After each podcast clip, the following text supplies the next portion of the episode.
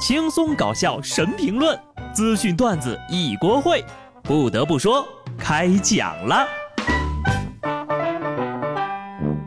Hello，听众朋友们，大家好，这里是有趣的。不得不说，我是机智的小布。又到礼拜五啊，每当我觉得工作压力大的时候，忙得不可开交的时候，我就会看看别人家的公司，那可是比我们变态多了呀。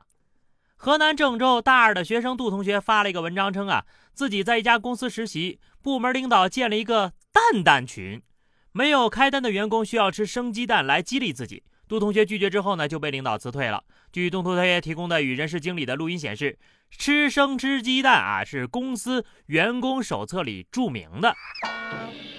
继跪地爬行互扇耳光，大冬天用桶浇凉水，大街上喊口号丢人现眼之后，又来了一个生吃鸡蛋的。还不知道是不是吴军的，都别抢了啊！我宣布，这就是今年最迷惑的公司了。这公司文化也没贼了呀！求求老板了，整点对员工有用的企业文化吧。上个班还得受着公司的体罚机制，这班还能上下去吗？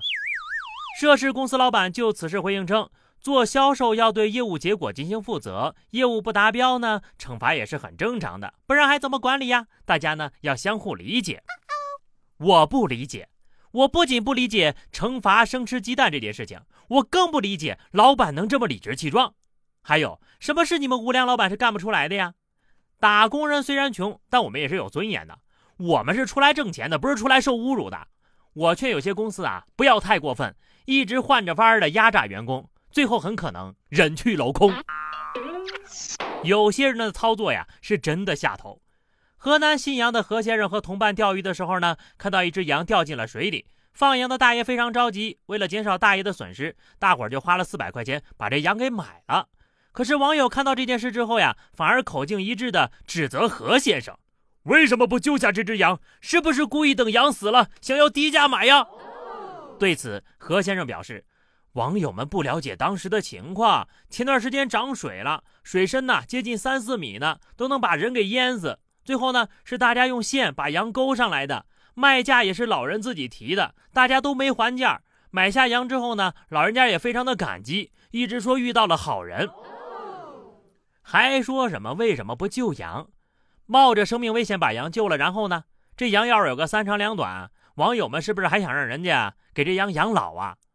放羊大爷和钓鱼大哥都觉得 OK，就网友不乐意，谁要是不乐意，谁就顺着网线去救羊。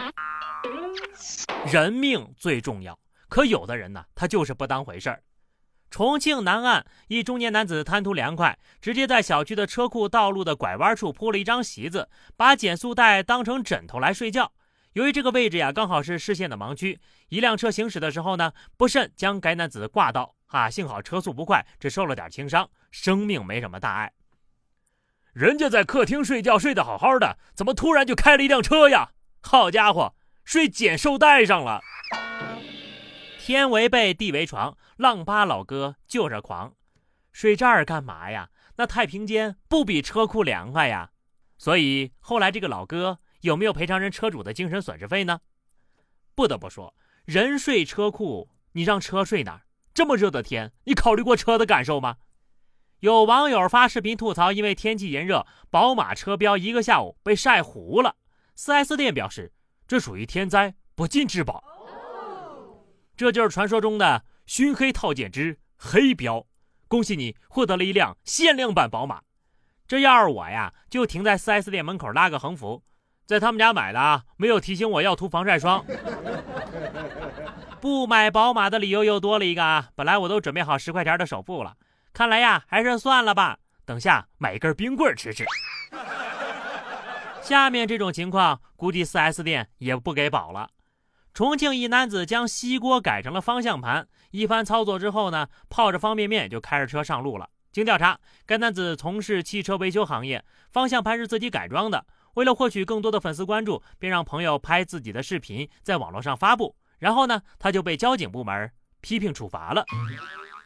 我这边有个不成熟的小建议啊，你继续把这个座椅改成马桶。这吃喝拉撒齐活的，方向盘一摘，雨刮、灯光、操纵杆和气囊都没了。好家伙，这主播是活够了吧？我懂，不逼自己一下，怎么能成为网红呢？但是这个思路是不是能换一下？你下次试试把锅改成车，做成了指定能红，手工梗都得给你点赞。现在的人呢，就是这么会整活儿。山东烟台一男子参加朋友的婚礼时呢，扛着八十四斤的硬币来随礼，硬币是结婚前特意去超市换的。男子呢是新郎很好的朋友，想结婚更加热闹，也是为了新郎以后呢能够有零花钱。只见记账先生写下：礼金一块钱硬币八十四斤。多么贴心的哥们儿呀！提前给兄弟的孩子准备了摇摇车的硬币，这么多币都够他孙子摇出颈椎病了。爸爸的八辈祖宗是什么，都能给摇明白了。要说这才是真兄弟呀！知道结婚之后大票就不归他管了。不过有没有一种可能啊？婚礼结束了，拿到银行去换呢？银行的工作人员表示：“我真的会谢哈。”这要是我兄弟呀。等他结婚的时候，我高低回个一百六十斤的五毛硬币，再搭两万个欢乐豆。真朋友就是这么豪横。下面这个大哥也是非常的豪横啊！辽宁丹东一个幼儿园正在进行防暴演练，隔壁的大哥以为真出事儿了，抄起板凳呀就往幼儿园门口走，准备配合保安一起制服暴徒。园方工作人员见状，慌忙向大哥解释这是在演习呢。热心的大哥才落寞的离开了现场。大哥的采访词都想好了，你说是演练，咋不立个告示牌呢？人家大哥情绪都酝酿出来了。这大哥能处啊，有事儿他是真上。看人家这架势，是奔着总有人回不了家去的。但凡你说迟一秒钟，歹徒的脑瓜子都得开瓢。心疼这个歹徒演员，三秒钟吧。不得不说呀，以后这种演练可一定得提前告知了，不然狼来了的故事可能就要发生了呀。好的，朋友们，那么以上就是本期节目的全部内容。关注微信公众号 DJ 小布，或者加 QQ 群二零六五三二七九二零六五三二七九，来和小布聊聊人生吧。下期不得不说，我们不见不散，拜拜。